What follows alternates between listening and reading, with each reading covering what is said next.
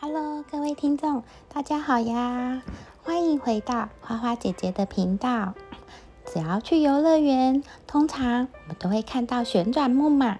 旋转木马虽然没有像云霄飞车那样的刺激，但是呢，至今它仍然是所有年龄层都很喜爱的一个游乐设施，也是游乐园的三大台柱之一。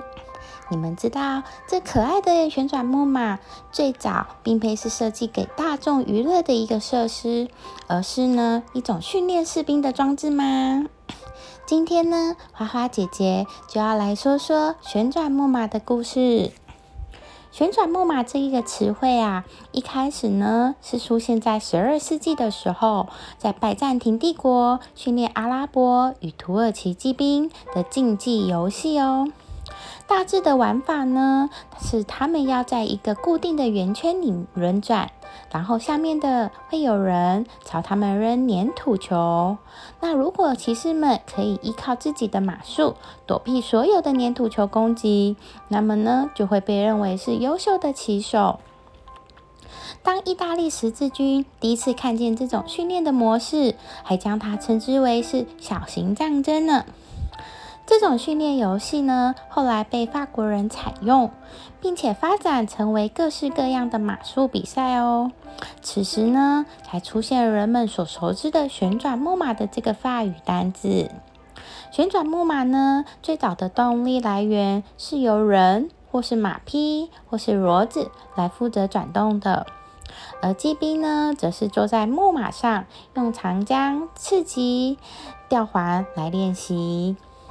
然而呢，法国骑兵练习用的旋转木马却吸引了很多旁观者的注意。他们认为这个旋转木马看起来好好玩哦。然后没多久呢，市面上就出现了专门为娱乐使用打造的旋转木马哦。十七世纪的时候，这种骑手游戏开始传入民间，成为了民间游乐场的一个娱乐项目之一。据说啊，在巴黎已经有为孩子们设计的木马游戏呢。在十八世纪的时候呢，旋转木马已经成为了全欧洲各大博览会和庆典时所必备的娱乐设施。但是呢，这个木马的尺寸和动力的来源却还是受到了极大的限制，依然呢是以人力或是受力来运作的。十九世纪初的时候，现代意义上的旋转木马平台开始出现。旋转木马呢，一开始是被固定在一个旋转平台上旋转着。这个旋转木马呢，就是我们现在所看到的旋转木马大致上的样子了。十九世纪中期，随着蒸汽时代的来临，游戏设计师托马斯发明了蒸汽动力的旋转木马平台。那个时候的欧洲店主们啊，就用这个蒸汽机作为旋转木马的心脏，带动旋转木马一直旋转。那由于这个蒸汽机呢，会冒出一团团的白气。雾气呢弥漫在这个旋转木马的四周，那旋转的彩色木马呢就会如天马行空一般，制造了很梦幻的气氛。然后呢，就变成当时世界上最华丽的一幕，也吸引了更多的人想要前来试试看这个旋转木马哦。十九世纪、二十世纪的时候呢，旋转木马传入了北美地区。后来呢，旋转木马随着北美地区经济的腾飞和商业的开发，开始了更多的变化以及改变。其中，弗雷德里克·萨维奇是完善的将旋转木马的趣味性设计得更有趣的一个重要人物之一。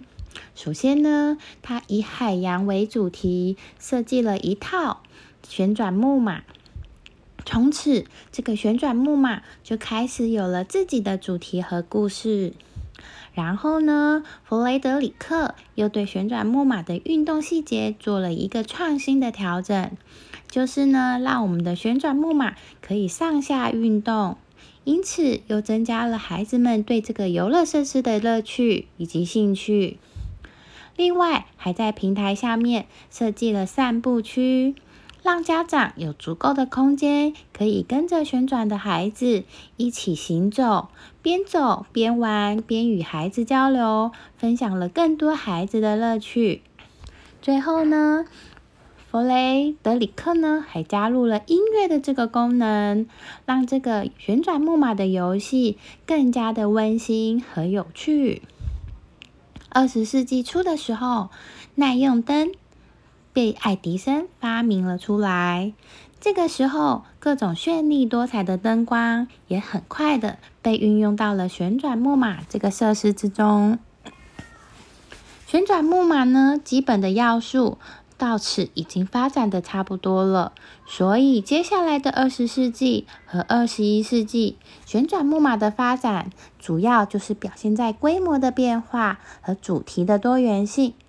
现在呢，旋转木马已经是很多的游乐设施都会设的一个设备，也广受到各个年龄层的喜爱了。